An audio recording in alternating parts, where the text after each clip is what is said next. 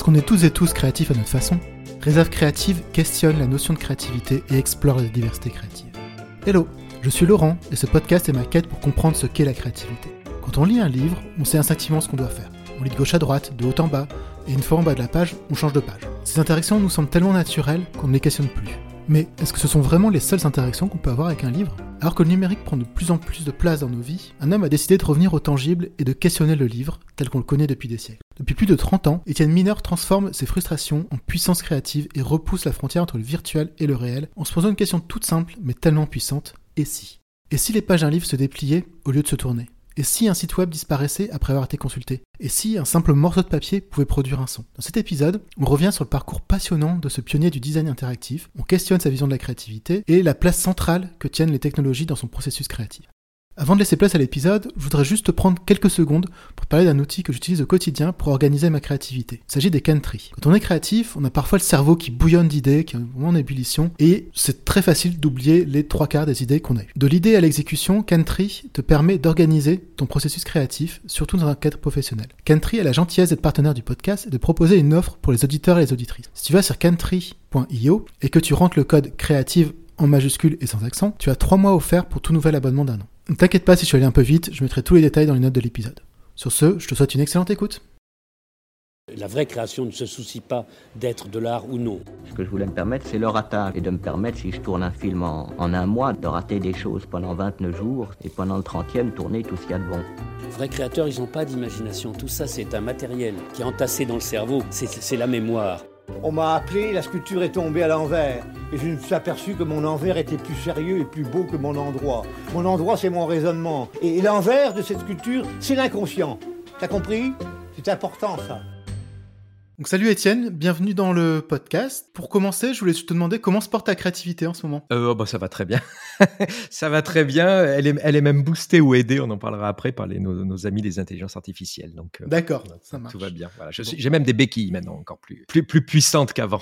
Après, on n'est pas encore à l'automne, mais je, généralement, je sais que tu vois, l'automne, c'est un peu la, saison où est un peu moins motivé. Non, t'as pas d'effet ah, non, non, moi, Alors, le mois d'août, moi, c'est génial parce que c'est le, le, moment où, bah, il y a moins d'activité euh, avec les clients et des choses comme ça. Et c'est là où je peux travailler euh, le, le, plus en fait. Voilà, tu vois, je me suis vraiment amusé. J'ai fait une pochette de disque pour un groupe de rock rigolo. Euh, je, je, fais un gros bouquin très bizarre avec des pliages, des trucs comme ça, mais qui est très expérimental. Et en fait, c'est marrant parce que chaque fois au mois d'août, c'est le moment où c'est des choses les plus expérimentales. Et je pense qu'on a un peu plus le temps, tout le ouais. monde. Il y a juste un petit retour là. Maintenant, je suis avec les devis, avec les imprimeurs et tout. Je me suis bien amusé cet été. Ça. Et maintenant, il faut passer en mode fabrication et devis, où là, c'est moins drôle. Ouais. Où là, tout d'un coup, tes, tes, grands espoirs dire oui, on va faire ça, on va faire ça. Puis tout d'un coup, tu t'aperçois que ça coûte juste dix fois le prix que tu estimais. Voilà. Mais sinon, euh, voilà. Non, mois d'août, non, non, moi, je, moi alors là, moi, okay. j'ai cette grande chance de pas avoir de période de trou. J'ai pas de période. Je te dis que mois d'août et été, moi, c'est très rigolo. Et puis, quand je dis rigolo, c'est vraiment intéressant. J'ai mmh. des projets un peu hors normes. Et puis, euh, souvent, moi, je travaille dans le domaine ludique. Donc, le gros marché pour nos clients, c'est vraiment Noël. Alors, en fait, tout est fini en septembre, hein, quand c'est pour Noël, hein, voire même oui, euh, l'été. Euh, mais c'est une période d'intense activité, donc euh, tout va bien. Ça marche. Alors, bon, tu as déjà commencé un petit peu à, à présenter ton, ton, activité, mais du coup, rapidement, pour expliquer un peu donc, aux auditeurs et auditrices qui ne te connaissent pas, parce que même si tu, tu es connu, il y a quand même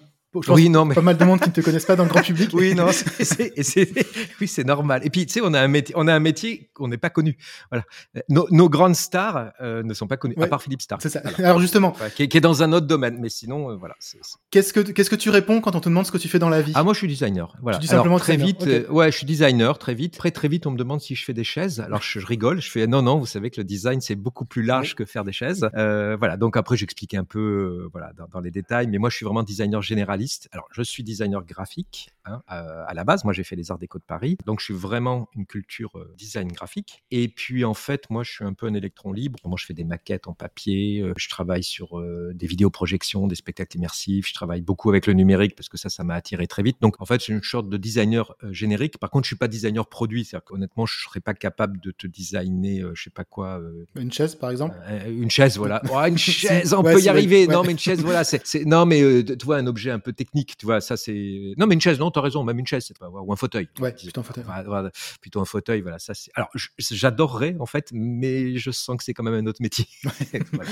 Ça marche. Tu as commencé ta carrière professionnelle au début des années 90. Alors, on va pas refaire tout ton parcours, mais en quelques mots, tu peux expliquer un peu ton ah parcours. Ben, ouais, ouais, ah bah, très rapidement. Euh, voilà, parce que je te disais, moi, je suis rentré aux Arts Déco en 1987, hein, donc euh, c'était il y a longtemps. Imaginez, Internet n'existait pas. Alors si, il y avait des réseaux, mais ça s'appelait pas comme ça. Le web, c'est 1992, donc moi, ça n'existait pas. Le téléphone portable n'existait pas, donc faut bien bien penser. C'était un autre monde. Bref, je suis rentré aux Arts Déco. Grande chance pour moi. J'ai découvert vraiment la typographie, le design et tout, parce que c'était un mot vraiment qu'on ne connaissait pas. Hein. En tout cas, moi, dans ma petite banlieue, hein, typographie, je savais même pas ce que c'était ce mot-là. Donc j'ai vraiment tout découvert. Et puis l'accès au savoir était très compliqué puisqu'il n'y avait pas Internet. Donc c'était juste les bibliothèques. Et je peux te dire que les bibliothèques en province, en banlieue, bah, ça parlait rarement typographie. Et puis, bon, bref, j'ai découvert ça. Et la grande chance aux Arts Déco, c'est que c'était une école très riche. Donc il y avait des ordinateurs qui traînaient dans un coin. Et sachant que personne, personne travaillait avec un ordinateur. Et il y avait une section qui faisait de la 3D. T'imagines, hein, dès les années 85, 84, ils commençaient à faire de la 3D. Ah. Donc il y avait une section là-dedans, mais qui était une sorte de master. On n'avait pas accès. Mais il y avait deux, trois Mac et deux, trois Amiga dans un coin. Puis moi, j'ai la chance d'avoir un papa qui ramenait à la maison euh, le week-end euh, des ordinateurs pour travailler. Donc j'étais habitué aux ordinateurs. Moi, ma génération, il y a pas mal de gens qui ont dit il faut que je me mette à l'ordinateur, tu il faut que je me mette à l'informatique et tout. Moi, euh, c'était logique. Très rapidement, j'ai rencontré Emmanuel Olivier, un designer produit qui avait deux ans au-dessus de moi, et on a commencé à travailler sur des bornes interactives hein, au début, parce qu'on avait des commandes. Alors j'étais encore aux Arts Déco et on a monté une société par défaut. Alors moi, j'ai toujours monté des sociétés. Je suis pas un start-upper, mais tout d'un coup, tu as des clients qui veulent te faire un chèque. Et pour encaisser un chèque, bah il faut, il faut une société, il faut être freelance. Enfin voilà, il faut voilà. Non mais c'est vraiment tout bête. Hein. Moi, c'est vraiment très pragmatique. C'est que la société n'est qu'un outil. Et donc là, on a monté une structure qui s'appelait Index Plus et on a commencé à faire des bornes interactives. Donc Emmanuel, lui, programmait vraiment très bien. Moi, un tout petit peu, mais léger, ça m'intéressait. Et moi, vraiment du design d'interactivité. Alors on a, maintenant, on appelle ça UX, UI et compagnie. Euh, on savait pas que ça s'appelait comme ça. Hein. Euh, c'était vraiment euh, bon bah voilà, il faut mm. faire des boutons, il faut faire, il faut que les gens comprennent. Il y avait une notion d'ergonomie. Là, tout d'un coup, quand on arrivait à des images interactives, donc manipulables, c'est-à-dire que tout d'un coup, c'est des images sur lesquelles tu peux cliquer sur des boutons, tu peux faire un rollover, on découvrait tous ces outils et tout, ces, tout ce nouveau vocabulaire qui arrivait et que personne connaissait. Hein. Les jeux vidéo étaient un peu en avance, mais à peine. Bah, tout d'un coup, travailler et lire un peu des écrits de designers industriels, euh, bah, ça m'a beaucoup apporté parce qu'on était, ok, on n'est pas sur un tableau de commande ou un guidon ou un volant de voiture, mais on était sur une image, mais les relations avec cette image correspondent plus à presque un tableau de bord de pilote de ligne, tu vois, si j'ose dire. Mais j'ai beaucoup aimé ça, de ce rapport euh, ergonomie-usage dans une image. Parce que moi, j'avais une culture image, affiche, graphisme, livre, typo. Et tout d'un coup, j'ai appliqué ça à des notions vraiment de design produit. Et donc, j'ai toujours beaucoup travaillé avec des designers produits. Euh, donc, on a monté une société qui a plutôt bien marché, même très bien. Et c'était l'époque, le début du CD-ROM. Voilà. Donc, c'était le CD-ROM culturel parce que tout d'un coup, la RMN, donc la Réunion des musées nationaux, avait décidé dans le domaine culturel de faire des CD-ROM, de pousser, voilà, ce, ce, nouveau média. C'était une période vraiment euh, assez intéressante parce que on, dans le domaine culturel, on découvrait ça. Après, rapidement, alors moi, je suis reparti freelance. Hein. Moi, la boîte a grossi. J'ai fait oh là là, ça me fait peur. Euh, j'ai un peu peur des grosses structures. Après, moi, j'ai fini mes études. Voilà. Alors, je te la fais courte après. Hein, je vais très vite, mais j'ai fini mes études. J'ai fait un mémoire sur le design interactif. Je pense que c'est un des premiers. D'accord. Il faudrait regarder, mais vraiment en français en tout cas. Euh, je savais pas que c'était un des premiers. Hein. C'est toujours ces choses-là. T'es pas au courant. Voilà, parce que c'était en 89, 90. Hein. Euh, sur vraiment découvrir le vocabulaire, expliquer euh, la nouvelle mécanique interactive, ergonomique, typographique, toutes ces logiques. Et on a été la première génération, nous aux Arts Déco et d'autres écoles, hein, à savoir Express ou PageMaker. Enfin, c'était les, les, les, les, trucs de la InDesign n'existaient pas. Hein. Et euh, bah moi, j'étais embauché euh, genre dans la seconde euh, dans une grosse société qui faisait beaucoup de packaging, design parfum, et j'ai fait le, la charte SNCF. Donc c'est gros boulot hein, pour commencer. Hein. Alors c'est rigolo comme nous. Quand je dis rigolo, c'est intéressant comme travail quand, quand tu es un jeune étudiant parce que là, tu apprends vraiment ton métier. Là, tu es vraiment avec un imprimeur, tu es vraiment à avoir, je sais pas, de, appliquer la charte graphique sur de la moquette, sur une carte de visite, voire même sur le TGV. C'est-à-dire qu'à un moment donné, on avait un autocollant grandeur nature pour voir euh, quelle taille ça faisait sur le TGV. Donc ça, c'était mmh. intéressant. Et puis après, à mon époque, moi, il y a un truc qui s'appelle le service militaire qui m'a rattrapé. Alors que je devais partir, pour tout vous dire, à San Francisco pendant deux ans dans une boîte qui travaillait pour Apple. Le seul truc intéressant euh, de ces dix mois pathétiques, c'était euh, que j'ai pu me faire muter à l'école polytechnique. C'était en 92. J'avais un copain à la bibliothèque. Et puis un jour, il me dit hey, Viens voir un truc, je pense que ça va t'intéresser. Et en fait, ça s'appelait le web. Comme l'école polytechnique était sur un gros hub informatique, tu vois, ils avaient accès à des connexions ultra rapide, c'est-à-dire de la 2G actuelle. Hein. mais voilà. Et, et donc c'était intéressant parce que j'ai passé pas mal de temps là-dessus en regardant, en fouillant et puis en améliorant mon mémoire que j'avais fait. Voilà. Donc ça, ça m'a passionné. J'ai vraiment découvert le web. C'était une période assez euphorique et culturellement et intellectuellement ultra riche parce que tout d'un coup, tu arrivais à discuter avec un mec à Boston ou MIT, mais tu arrivais avec un japonais, moi, tu vois. Sur, moi, j'aime beaucoup la musique punk, pour tout dire. Tout d'un coup, j'ai passé, je sais pas, un mois, je sais jamais qui c'est ni rien, mais à discuter avec un mec spécialiste du punk japonais où euh, il m'a donné des références. c'est génial. Bah. Et donc, il y avait un côté très euh, libertaire. Donc, ça, c'est la période du web. Et moi, j'ai travaillé, donc, on a travaillé pour Renault, on a fait des vidéoprojections, on a fait pendant 3-4 ans tout, tout ce qui était motion design. Pas le web, là, c'était motion design. Donc, c'était super intéressant parce que tu fais une installation interactive. Quand tu as 5 millions de personnes qui passent dessus, bah là, au niveau, comment dire, interactivité et tout, faut que ce soit très minimaliste, faut que ça marche à 100%, faut que le bouton euh, bah, puisse appuyer 30 millions de fois dessus. Enfin, tu vois, as, des, des, contraintes et t'apprends bien. Voilà. Et moi, parallèle, moi, je travaillais pour Issey Miyake, le couturier japonais, c'était génial. Donc ça, c'était ma période web. Alors la période Flash, hein, c'était la grande époque de Flash. Euh, donc là, je programmais, je faisais tout tout seul. C'est-à-dire qu'en fait, le budget n'était pas suffisant pour payer un, un, designer et un développeur. Les Japonais se moquaient totalement, ça les intéressait pas du tout le web. Donc ils ont demandé à l'équipe française de s'en occuper parce que les premiers défilés avaient lieu à Milan ou Paris. Donc moi, j'étais vraiment avec l'équipe de, bah, des défilés. C'était vraiment génial, encore une autre période, parce que là, tu découvres le design vêtements. Mais vraiment, parce que moi, j'ai travaillé pour Yves Saint Laurent mmh avant, pour Chanel un petit peu. Mais là, tu découvres vraiment comment on fait un défilé en coulisses, trois semaines avant, tu les vois travailler. Moi, j'ai eu la chance d'aller plusieurs fois au Japon et tout. Donc ça, c'était vraiment génial, participer au défilé. Et puis après, j'avais trois mois pour faire le site web qui était une, comment dire, ils vendaient pas. Parce que l'idée, c'est on ne vend pas sur Internet. Euh, il faut essayer la chemise ou tout. Donc c'était génial. Euh, j'étais avec Roy Gentil, le directeur artistique de tout ça, qui, était qui, est, toujours d'ailleurs un mec super et qui m'a beaucoup poussé dans mes derniers retranchements. Donc ça, c'est super intéressant quand tu as un client qui te pousse tu vois, au contraire, d'habitude, on voit souvent les designers qui disent ah, le client n'a pas voulu. Mmh. Là, au contraire, c'était encore plus loin, encore plus loin. Mmh. C'est rare. Hein. Et là, celui-là, euh, j'ai eu la chance de travailler avec eux pendant 8 mmh. ans ou 10 ans. Donc, l'idée, c'était de faire de capsules, bah, 4 euh, défilés par an. Et à chaque fois, il y avait un site web qui essayait de traduire sur le web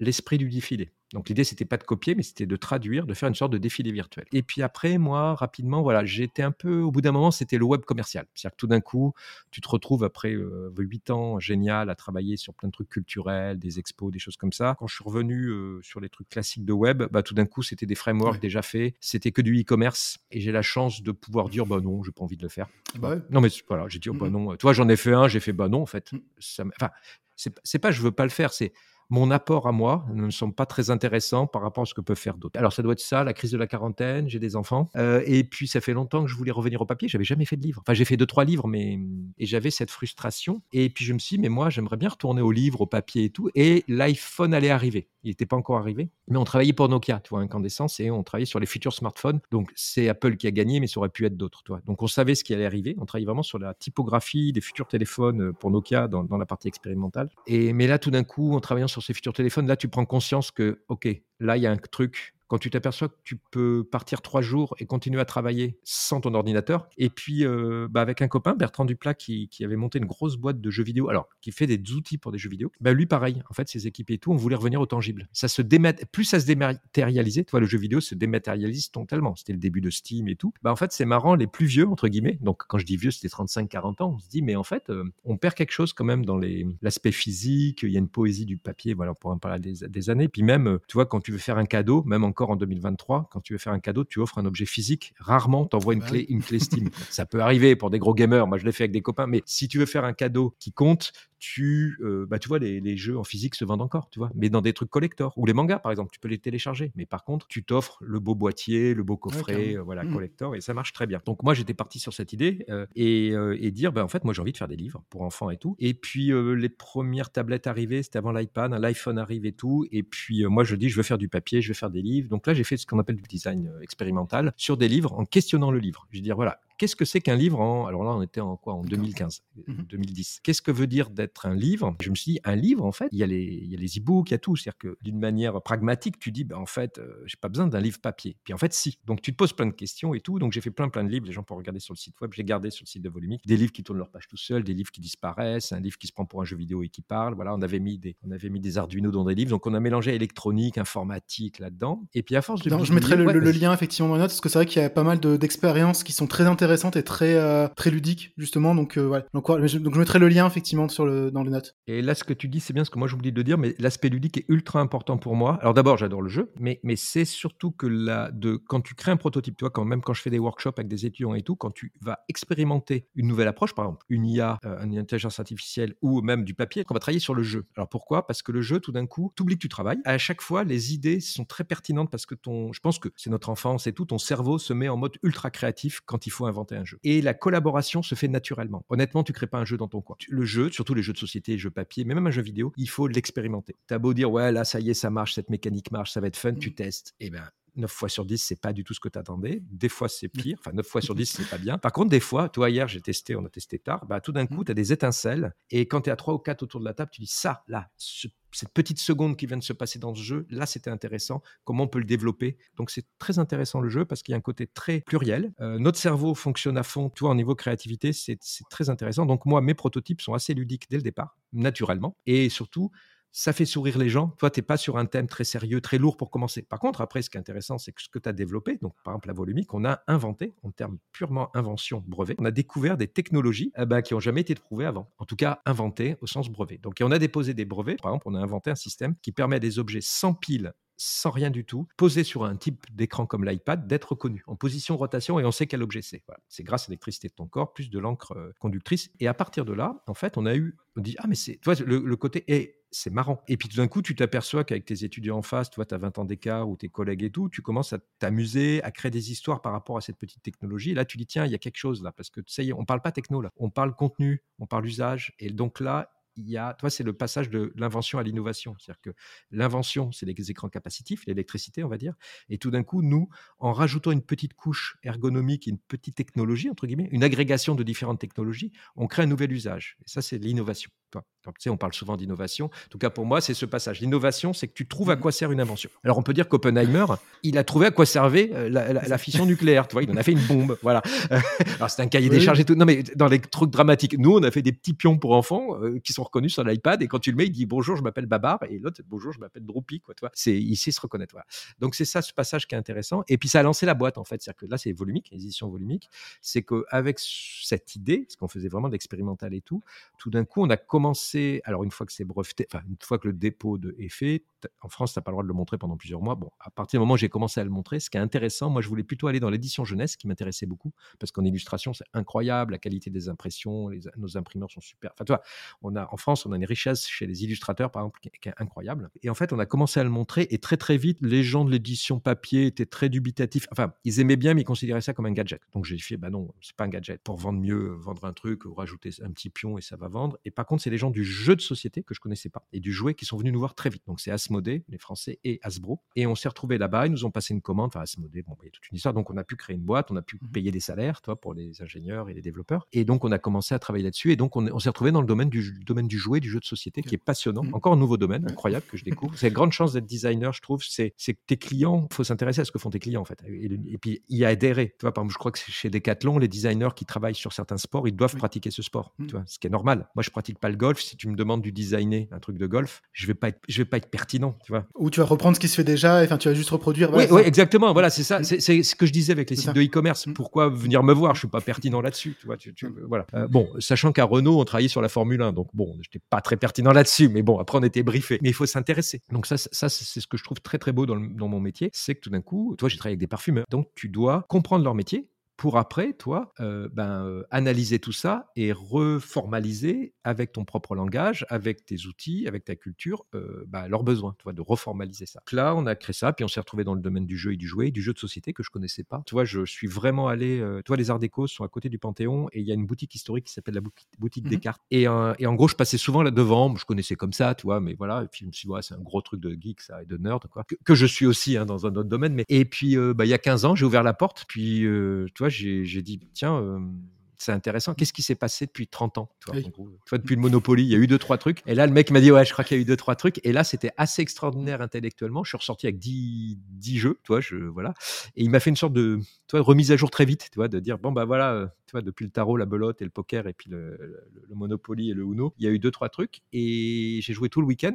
Et, euh, donc là, c'était vraiment incroyable parce que ça te fourmille d'idées. Et puis nous, on est arrivé avec notre techno, l'iPad arrive, euh, les tablettes, les Android et tout. Donc moi, juste pour finir là-dessus, ça y est, j'arrive. c'était long. Mais l'idée, c'était de mélanger objet tangible et objet numérique en disant que ce ne sont pas deux mondes différents. Parce qu'il y a plein de gens encore qui pensent que, bah non, ça y est, hein. mais il y a 15 ans encore, il y a plein de gens qui disaient non, non, le monde numérique est différent. Tu n'as pas de vrais amis puisque c'est pas, regarde, ils sont, si, si, mes amis numériques sont aussi, presque aussi importants, on va dire, que mes amis physiques. C'est-à-dire qu'il y a des gens que je connais très très bien et qui me connaissent très bien que je n'ai jamais vu de ma vie. Par contre, on partage énormément de choses. Euh, et puis pareil au niveau de l'usage et tout. Voilà. Donc, euh, donc voilà, puis on a créé Volumique et puis, euh, et puis ça se passe plutôt bien. Et donc nous, on est vraiment, alors on s'appelle édition, mais c'est ponctuel l'édition, on est plutôt un studio d'expérimentation et de création et on fait plein de prototypes et on, vend nos idées en fait. C'est-à-dire que les gens viennent nous voir pour nos idées, disent tiens vous avez développé ça, est-ce qu'après on peut l'adapter à mon contenu? et on voit ce que ça donne. Euh, ou et puis moi je continue mon travail de direction artistique, graphisme et tout, mais avec cette partie. En fait c'est en ce moment c'est une période plutôt intéressante parce qu'on me propose que des projets bizarres. Voilà. Donc ça c'est. Non, non, mais voilà hors norme entre guillemets. Non mais c'est ça qui est Alors c'est pas toujours le budget qui va avec, le budget est pas souvent hors norme, c'est la, la, vie, hein. euh, mais mais c'est intéressant parce que j'arrive pas mal à gérer ça, c'est-à-dire des projets hors normes, essayer de justement en discutant, en dialoguant, en mettant plein de références, en prototypant. Ça, mmh. j'adore prototyper. Dès qu'on a un peu d'argent, je m'achète un peu de matériel, mais pour être assez autonome pour faire ces prototypes. Et comme ça, tu expérimentes formellement. Tu vois, c'est-à-dire que vraiment, tu as le bouquin dans la main, tu as le jeu dans la main, et là, tu expérimentes. Et là, c'est beaucoup plus intéressant que de rester juste sur son écran ou intellectuellement, euh, à un moment donné, tu as un mur quand même. Tu vois, c'est tant que tu l'as pas passé au, au tangible. Voilà, c'est ce résumé en 35 minutes. C'est ça, ouais. voilà. Tu pourras couper joyeusement. Il y a quand même des passages que je vais couper. Voilà, voilà. Bon, au moins, ça, ça permet effectivement d'avoir une vision d'ensemble. Voilà. Non, mais le, voilà, le, voilà. Mais bon, j'ai 55 ans, donc bah c'est long. Dès, que tu commences à. En gros, trois périodes période CD-ROM, période web incandescence, période volumique, euh, mélange du tangible et du numérique. C'était un peu là, là, où je voulais t'emmener. Euh, tu as commencé un peu à parler de, de créativité. Pour qu'on comprenne un petit peu, toi, ta vision, comment... enfin, c'est quoi ta définition de la créativité? Alors bah là, c'est très compliqué. euh, alors, euh, voilà, c'est. Alors, j'y ai pensé un peu avant. Euh, en tout cas, la créativité, c'est, on, peut dire, c'est essayer d'apporter une vision neuve mais raisonner. C'est-à-dire que la créativité, c'est pas de faire n'importe quoi. Tu vois, c'est facile de faire n'importe quoi. C'est pareil, c'est facile d'inventer des jeux, c'est facile de, d'écrire, c'est facile de dessiner, c'est facile de faire des vidéos. Par contre, de faire quelque chose de structuré, de raisonner, euh, euh, de, d'émouvant, euh, voilà, qui répond bien à une commande. Là, je parle dans le domaine du design, toi, qui correspond bien à un cahier des charges. Là, c'est ça la créativité, c'est de bien articuler ses idées. Je trouve que c'est plutôt ça dans un domaine précis. Voilà, c'est-à-dire que là, dans notre domaine, c'est que toi, tout le mmh. monde est créatif, il hein, n'y a pas de problème, hein, et heureusement. Il y a des gens qui pensent ne pas être créatifs. Non, c'est faux. On est créatif toute la journée. Tu es obligé de, es obligé non, mais es obligé d'improviser toute la journée, en fait. Toi, mais, mais rien, hein, juste descendre un escalier, ton cerveau. toi, il y a un chat qui passe, t'improvise, voilà, et es créatif dans ta réponse. Voilà. Alors, tu peux tomber, tu peux chuter, tu peux, voilà, au contraire, sauter au-dessus élégamment. Euh, alors après, dans le domaine du design et professionnellement, quand tu dis, voilà, je suis dans un domaine, toi, j'aime pas le mot créatif, je, fais toujours, euh, on dirait un jeu de mots pour coiffeur, quoi. Toi créatif. Et puis créateur, et créateur, tout d'un coup, tu arrives à, toi, les directeurs, directeurs de création. Alors modestement, je suis le directeur de création de Volumique. Je, mets plein de guillemets, vous voyez pas, mais ça fait vraiment Dieu, quoi. Tu vois, il y a un côté, voilà, non, en fait, voilà, c'est la création. Donc c'est compliqué comme mot, tu vois. Euh, mais en tout cas, c'est bien articuler, voilà, des idées, voilà, d'articuler des idées, proposer des idées original, euh, par exemple, si on vient de voir, toi, en tant que créatif, hein, avec plein de guillemets, bah, c'est qu'on espère que la réponse que tu vas donner sera différente de ce qu'on attend.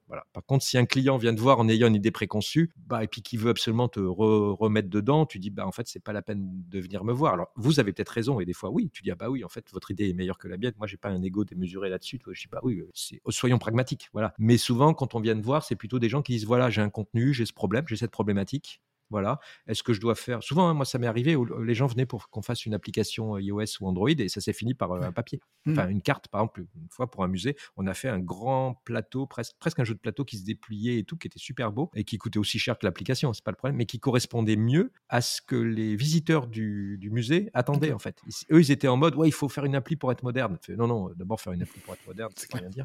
c'est ça. C'est comme en ce moment, on m'a demandé, ouais, pour faire moderne, il faut faire des images avec des IA. Non, non, on va faire des images qui correspondent à votre projet et on verra si on utilise des intelligences artificielles ou pas. Vraiment, euh, c'est pas du tout. Mais du coup, ça, veut dire que pour toi, Alors, enfin, dans, ta définition, tu parles de, de, la notion de commande, de cahier des charges. Tout, donc, la, la créativité doit être forcément contrainte? Elle est, elle est par les contraintes. Ouais, exactement. Moi, moi, moi, je fonctionne vraiment comme ça. Moi, si tu me donnes une page blanche, je suis affolé. D'accord. Tu vois? Alors, je me pose moi-même des contraintes. C'est-à-dire que, tu vois, en tant que, moi, je suis vraiment une image de designer, c'est que j'ai beaucoup de mal à commencer de zéro. Tu vois, si tu me dis fais un truc, mais j'imagine c'est comme un comique, tu sais, on leur dit, tu sais, les, les, stand-uppers et tout, tu arrives en soirée, dis vas-y, fais-moi rire. bah, attends, euh, tu vois, c'est un peu ça. Tu fais, bah attends, euh, c'est pas, tu vois, c'est pas, c'est pas comme ça facile. Vas-y, fais-moi un logo là, comme ça, Vincent.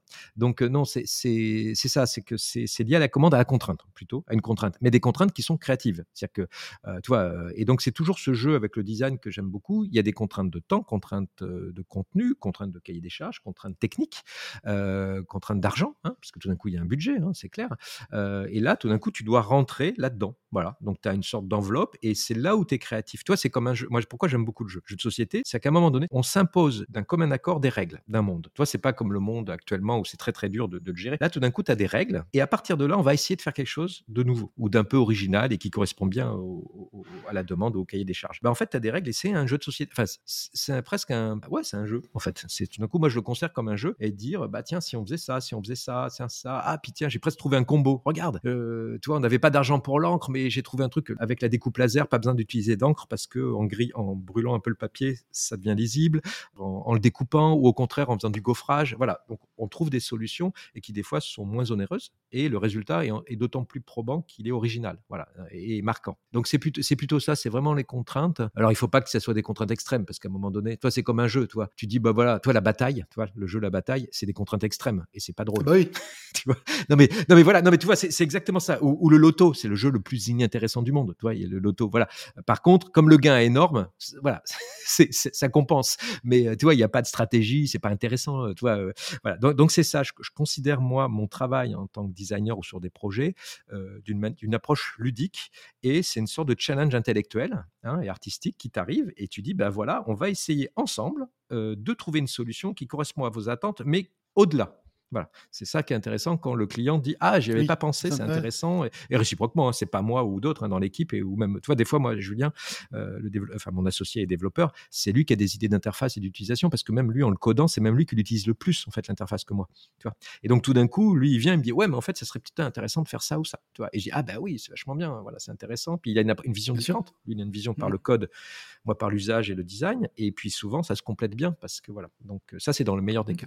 Est-ce que tu considères que tu as toujours été créatif ou ça s'est euh, révélé avec tes études euh, Alors, alors moi, je j'étais pas très bon à l'école. Je croyais que j'étais pas bon, nul. Euh, et, enfin, nul. Non, mais j'étais pas moyen à l'école, toi. Moi, 12, mmh. 12 sur 20, toi, c'était bon.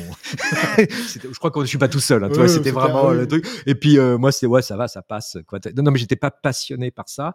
les arts déco, puis j'ai fait une prépa avant, m'a vraiment fait découvrir que j'adorais ça parce que moi j'ai beaucoup dessiné. Hein. Je dessinais pas trop mal avant parce que je dessine plus beaucoup malheureusement, mais euh, je dessinais beaucoup. C'est marrant en revoyant des anciens copains et tout, toi, du, du, de l'école, du collège et tout, mais vraiment, tu vois, comme ça. Et en fait, ce qui revient souvent, tous, c'est ah ça m'étonne pas le travail que tu fais. Donc visiblement, tu vois, ah mais j'en étais sûr, tu vois, que, que tu allais travailler dans un domaine créatif. Voilà, parce que visiblement, euh, voilà, je, je, je, je, parle beaucoup comme tu vois, donc je suis assez expansif. en fait, je suis assez timide en vrai. Ah en fait, je en vrai, c'est c'est ça, je suis assez bah timide, mais mais voilà, c'est comme d'habitude, tu vois, c'est ceux qui parlent le plus qui te pour, un peu cacher sa timidité. Mais, quand, quand, tu étais enfant, justement, à part le dessin, est-ce que tu faisais des choses euh, Ouais, des maquettes, des maquettes beaucoup. Lego, Lego à fond. Alors moi, je suis génération Lego, mais à fond. Alors attention, le vrai Lego, c'est-à-dire que il n'y avait pas de plan. Oui, c'est hein, pas. Euh, j'ai deux garçons, hein, donc je, je, enfin garçon fille, c'est pas le problème. Mais, mais maintenant, c'est des gros plans. Tu vois, ils ont fait l'étoile noire en Lego.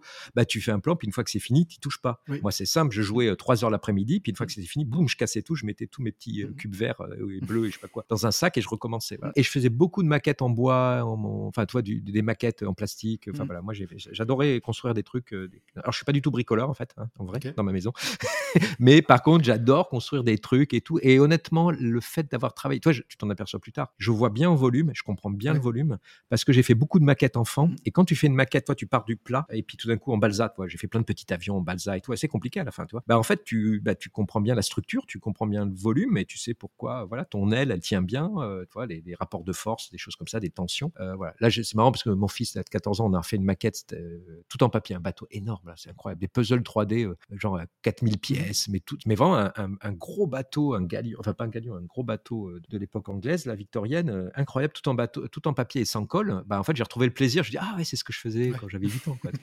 Donc ouais, ouais, j'ai fait beaucoup de maquettes, j'ai fait, voilà, sans le savoir, puis pas mal de dessins. J'adorais le dessin, euh, voilà. Je, toi, j'ai pas fait de BD moi après. Toi, j'ai pas mal de copains qui dessinaient bien, qui se sont lancés dans la BD. La BD, je regardais ça un peu de loin. Je pense que j'étais conscient que c'était un boulot énorme. C'est ça, c'est que t'étais, tu dis, ouais, mais là, en fait, mmh. toi, c'est rigolo de faire un Mickey sur le coin de table. Toi, tu dessines pas mal, tu dessines tes copains et tout. Par contre, tout d'un coup, te lancer dans la BD, tu dis, ouais, c'est costaud. Et puis c'est un boulot énorme par rapport au, temps finalement de lecture derrière, parce que une BD, elle ah oui, c'est ça. Une ah, demi-heure. toi, les, les, mangas qui te lisent ça, la filet. Voilà, c'est le rapport. Ouais, ouais, c'est. Non, puis après, c'est le talent. Après, enfin, toi, il faut vraiment avoir un talent. Enfin, toi, c'est ça. toi, très vite, tu t'en aperçois. Tu commences. j'ai commencé à faire deux, trois cases et tout. Puis, mais, mais c'est passionnant parce que tu as la notion de cadrage, tu as le cinéma. Enfin, toi, tu as tout dans la BD. Quoi. Mmh. tu, te dis que c'est un boulot délirant. Et comme tu dis, c'est lu en trois minutes. Tu vois, euh, les mecs sont sous-payés, les filles aussi. Les, mmh. les, coloristes, on n'en parle même pas. Enfin, toi, c'est vraiment. Alors, ça, je le savais pas hein, quand tu as 12 ans, 14 ans. Mais, mais, mais après, là, toi, j'ai des amis qui sont dans ce domaine, tu fais, c'est super dur. Quoi. Est-ce que tu as une idée de d'où te vient ta créativité, justement? Est-ce que ça vient de ton entourage de... Oh, bah, Bon, non. Enfin, quoi, je dis non. Alors, moi, je suis vraiment dans ma famille. Hein. ma famille, il n'y a personne dans mon domaine. Voilà. Euh, voilà donc, ben, vraiment personne. Hein. C'est vraiment. Euh, alors, mon grand-père dessinait très bien, il était géomètre. Voilà. Peut-être. je l'ai vu dessiner sur des grands plans, des trucs comme ça. Mais euh, c'est plutôt. Bah, je sais pas, c'est une curiosité. voilà. Moi je, moi, je suis assez curieux. J'aime bien regarder les, trucs nouveaux tout le temps, en fait. Ça, ça, m'intéresse. Après, c'est. Toi, au niveau créativité, des fois, il y a plusieurs choses. Des fois, c'est la colère. Quand je dis la colère, c'est la frustration. Tu dis, mais pourquoi ils ont fait ça comme ça mmh. tu vois? Euh, Par exemple, tu vois, moi je suis beaucoup en vélo et en scooter dans Paris, mais les designers de. Toi, je suis pas designer automobile, mais je pense qu'il y a un truc à faire sur les, sur les rétroviseurs, tu vois. non, mais c'est un cas concret, tu vois, ou même les feux rouges ou les choses comme ça. Tu dis, mais alors, c'est pas mon domaine, mais tu vois, si j'avais un peu plus de temps dans ma vie, tu dis, mais je suis sûr qu'il y a un truc à faire mmh. sur les rétroviseurs euh, qui, sont mal placés ou les portes. Pourquoi elles s'ouvrent dans ce sens dans les portes? Tu vois, Pourquoi elles se coulissent pas automatiquement? Parce que ou le nombre de gens euh, ouais, mais non, mais tu vois, le mmh. nombre de fois où j'ai failli mourir, mais vraiment parce que quelqu'un mmh. ne regarde pas en ouvrant sa porte en vélo parce que tu vas assez vite en plus, tu vois. Euh, alors que si elle coulissait ou même si elle s'ouvrait dans l'autre sens, à l'envers, c'est-à-dire que toi, au moins, quand tu s'ouvre, tu ne le prends pas toi tu mmh. glisses en gros. Voilà.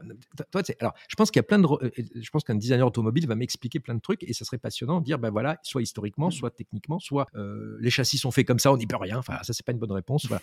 Mais tu vois, souvent la créativité, même dans mon domaine, c'est mais pourquoi euh, Quand je dis colère, hein, c'est pas genre je suis énervé machin, mais, mais c'est quand même un truc qui te donne de l'énergie. Mmh. C'est ça. Toi, c'est, c'est toujours une sorte de, de, de, de, petit truc qui dit. Mais, et pareil, hein, moi, toi, quand j'ai commencé Volumique, j'ai dit, mais pourquoi ces gens, les éditeurs, séparent totalement le monde numérique du monde papier? J'ai dit, mais, mais non, c'est, moi, je vis dans le, dans le monde qui est vraiment lié. Puis je vois mes enfants, toi, j'imagine toi aussi, fait, ça y est. Et, et, ces gens te disent détenaient un discours. Donc moi, c'est plutôt ça. Je vais leur prouver. Mmh. Donc moi, par exemple, dans le livre, alors je dis pas comme ça dans ma tête, mais je dis, ben, bah, je vais essayer. Je suis designer, j'ai des copains qui sont ingénieurs et développeurs. Donc techniquement, on peut le faire. Voilà. Et donc, je pense que c'est ça dans sa petite tête, c'est d'arriver à dire, mais en fait, je peux le faire, mmh. même si j'ai pas de moyens. Tu vois, je m'appelle pas Apple, je gagne pas 300 milliards euh, par trimestre, mais avec mon petit truc, moi, je peux essayer de proposer quelque mmh. chose. Et après, si cette idée est bonne, bah, peut peut-être grandir. Donc ça, c'est ça, c'est un truc qui, moi, c'est un déclencheur souvent. C'est une sorte de frustration. Pourquoi ils l'ont pas fait? Pourquoi ils font comme ça? Euh, Alors après, il y a toujours plein de raisons hein, pourquoi ils font comme ça. Mais des fois, tu t'aperçois que c'est juste des gens. Toi, les Anglais disent penser en dehors de la boîte. Là, c'est un peu ça. C'est dit, mais parce que traditionnellement, on fait comme ça. Tu dis, bah ouais, mais en fait, traditionnellement, c'est pas une réponse. Quoi. Ah oui, non, c'est pas parce qu'on a. tu sais, on a le pire truc, c'est on a toujours fait comme ça. Bah ouais, mais euh, ouais, mmh. bah ouais, ben ça, on va continuer comme ça. Alors, il y a toujours, euh, toi, toujours des enfants qui se font battre. Bah ouais, mais non, en fait, toi, il y a toujours eu ça. Bah non, en fait, toujours des femmes qui se font embêter dans la rue. Bah non, en fait, tu vois pire, tu vois, tu, mmh. bah non, en fait, on va essayer de corriger ça. et oui, la nature humaine, bah non, voilà. Et, donc, c'est pareil en design, tu sais, des fois, on dit, ouais, on a toujours fait des lunettes comme ça. Bah, tu bah ouais, je sais pas, les lunettes euh, pourraient être différentes, quoi, tu vois, je mmh. sais pas, euh, voilà. Et alors après, c'est des fois, tu comprends pourquoi c'est fait comme ça après. Mais au moins, tu comprends vraiment. Tu vois ce que je veux dire? C'est que tu dis, bah oui, en fait, toi, tu essayes, tu dis, bah oui, en fait, ça marche pas du tout ce que j'ai fait. Tu vois, c'est, mmh. Mais au moins, tu as vraiment compris essayé. en profondeur. Tu as essayé, tu as compris. et pas rester dans la frustration. Voilà. Je pense que la créativité, là, dans notre domaine, le pire, c'est la frustration. Et tu tournes un peu en rond, alors que là, tu te dis, ben moi, tu vois, le, quand j'ai créé Volumique, j'ai dit, je vais prendre trois mois sur les livres, il y a un truc à faire. Moi, ça m'énerve, ces livres qui tournent de gauche à droite. Le livre est un objet parfait, on va dire. Tu vois, ça, existe depuis, je sais pas, allez, on va dire 400 ans, comme ça, la production, la fabrication et tout. Mais tu te dis, dans le monde numérique, comment le livre peut évoluer ou pas. Voilà. donc, ça, c'est intéressant. Donc, ça, c'est un, gros, c'est un gros moteur pour te donner l'énergie de le faire. C'est surtout ça, moi, en fait. C'est tout d'un coup, pourquoi tu passerais euh, des nuits Tu vois, c'est ça. C'est qu'à un moment donné, tu te prends la tête et, tu, tu, tu, te dis, bon, voilà, je vais essayer de le faire. Et puis, je sais pas, tu t'achètes une, je sais pas, à côté une découpeuse laser, tu investis dedans, mais tu dis, ouais, je pense qu'il y a une idée pour faire ça. Et avec ça, je vais essayer de trouver une solution. Est-ce que tu considères que tu es plus créatif maintenant que quand tu as débuté ta carrière ou c'est l'inverse? Non, non, alors non, pareil. Après, bah, avec l'expérience, plus, tu intellectualises plus ce que tu fais. Voilà, c'est tout. Enfin, moi, je, considère ça, que dans ma tête, j'ai toujours 17 ans. Non, mais vraiment. Hein. Euh, ou 16 ans, ou 14 ans. Allez, on va dire 18. Euh, mais non, mais je, je, je, me rappelle bien au début des arts déco et tout. Mais là, tu étais en mode découverte, action, je veux dire, et tu intellectualises après. C'est-à-dire que mmh. tu, tu, fais. Tu, vois, par exemple, nous, quand on s'est mis au, CD-ROM et des trucs comme ça, on n'avait aucune notion du fait qu'on était les premiers. Alors, les premiers, on était plein, mais on était dans les pionniers. Tu vois, moi, une fois, on m'a appelé, oui, le pionnier de ça. Je fais, hein? Vois, je, dis, comment ça, pionnier? Puis après, tu regardes, tu fais, ah bah oui, en fait. Mais tu vois, pionnier, ça fait très, euh, tu vois, un truc comme ça. Mais on n'en avait pas conscience du mmh. tout. Mais c'est dans tous les domaines, dans la musique, tu vois, tous les domaines, on va dire créatifs ou de création. Plein de gens font des choses et c'est après 30 ans plus tard, on vous dit ah regardez, vous bah étiez. Donc c'est ça, c'est plutôt là le, le Ouais, c'est ça, plutôt intellectualiser tout ça. Moins actif, moins actif effectivement, et plus intellectuel. Euh. Bah, le, gros truc, c'est surtout. Alors, moi, vraiment, c'est surtout rester. Tu vois, là, je me suis coupé les doigts encore. parce que je fais beaucoup, toi, à côté, vous le voyez pas, mais j'ai ma planche de découpe, je me salis les mains. Euh, je trouve très, très vite. Par exemple, hier, je suis en train de faire une pochette de disque, là, en mmh. ce moment. Bah, tu vois, j'avais un, jeune graphiste à côté de moi. Mais je lui dis, tu vois, il faut l'imprimer, la taille réelle, à un moment donné, pour euh, déjà corriger les fautes typo, parce que des fois, tu ne vois pas l'écran, mais même ça te donne des idées. Puis là, toi, c'est vite fait. Tu, mets un coup de colle. Alors, c'est un groupe un peu punk, donc ça tombe bien tu déchires le truc, tu, vois, très vite, tu interagis avec les mains, puis en plus, tu as l'objet dans les mains. Donc, tu vois, c'est un vinyle, hein, donc c'est un grand, un grand format. Donc, tu as une approche beaucoup plus sensorielle et tactile du truc, qui après, de toute façon, vont s'augmenter par le numérique. Tu vois, le numérique ne va pas le descendre, mais au moins, tu es, allé beaucoup plus vite, très rapidement. Toujours été jaloux, tu vois, des guitaristes ou des musiciens qui sont en live, tu.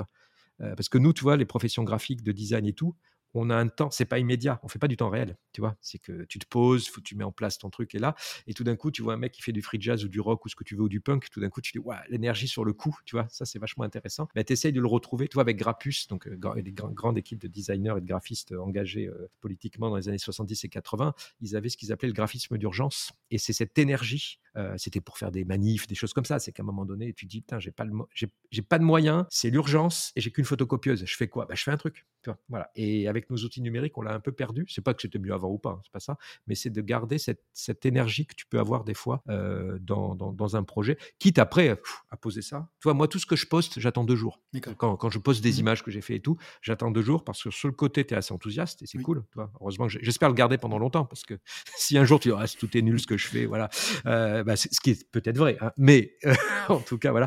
Donc moi, j'attends deux jours, ça se repose, et puis après, j'en poste qu'une sur trois, tu vois, parce que tu dis, ouais, là, je m'étais un peu emballé mmh. là-dessus.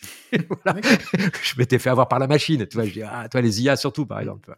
Euh, voilà, justement, depuis le début de l'épisode, on a parlé à plusieurs reprises des technologies, et c'est vrai que donc, depuis le début de ta carrière, tu as connu effectivement un grand nombre d'avancées technologiques, donc on en a parlé du CD-ROM, aux IA en passant par le site web ou le smartphone. Tu as réussi à chaque fois, j'ai l'impression en tout cas, à accueillir ces nouvelles technologies et les intégrer dans ta pratique. Et est-ce que tu dirais justement que ça, ça a développé ta créativité ou au contraire c'est un peu uniformisé, c'est un peu atténué bah, J'espère que pas uniformisé, mais alors, un, oui, j'ai ce côté un petit peu geek, entre, quand j'aime pas ce mot, mais en tout cas, j'ai pas peur des technos. Mm. J'aime bien les outils, les machines, les, les, quelles qu'elles soient. Euh, ça m'a pas. Toi, toi, moi, je suis vraiment né avant les jeux vidéo, hein, je suis né en 68. Donc, la première console, c'est 72, 1972. Hein, donc, tu vois, je, mm. vraiment, je viens de loin.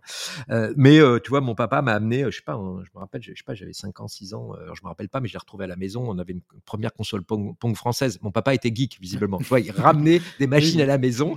voilà, il, alors, il a acheté pour nous avec mon frère, mais je pense qu'ils aimaient bien aussi, tu vois. Donc, donc pour moi, c'était naturel. Tu vois, Par contre, on n'a jamais eu une Minitel à la maison, c'est rigolo.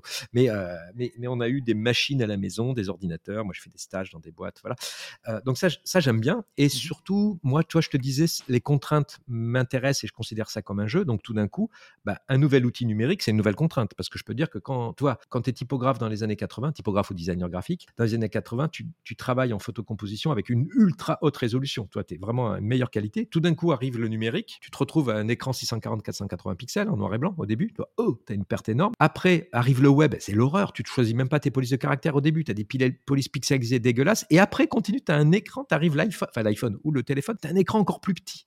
Donc en fait, tu as, une contrainte extrême, tu vois, pour la typographie. C'est-à-dire que c'est de pire en pire sur le support. Voilà. Par contre, l'interactivité et les possibilités sont énormes. Donc en gros, c'est des vases communicants. Donc après, il y a un côté soit déprimant, Tu dis, toi, moi j'ai des amis qui disent, qui disent, bah non, moi je fais que des livres et des affiches, et, ils ont 100% raison. Je dis, moi je suis habitué à une qualité énorme. Toi, c'est ton niveau de vie descend, toi, en gros. Tu vois, quand je dis niveau de vie, c'est tout d'un coup, tu dis, bah, c'est dur à gérer. Moi, j'ai considéré ça comme une contrainte. Ça veut pas dire que j'ai pas râlé. Hein. Sur le web, j'en peux plus, quoi. Tu vois, les contraintes typo et tout. Tu dis, ah putain, faire des doubles colonnes avec des césures, on le fait toujours pas, quoi. Tu fais, mais vas-y, euh, voilà.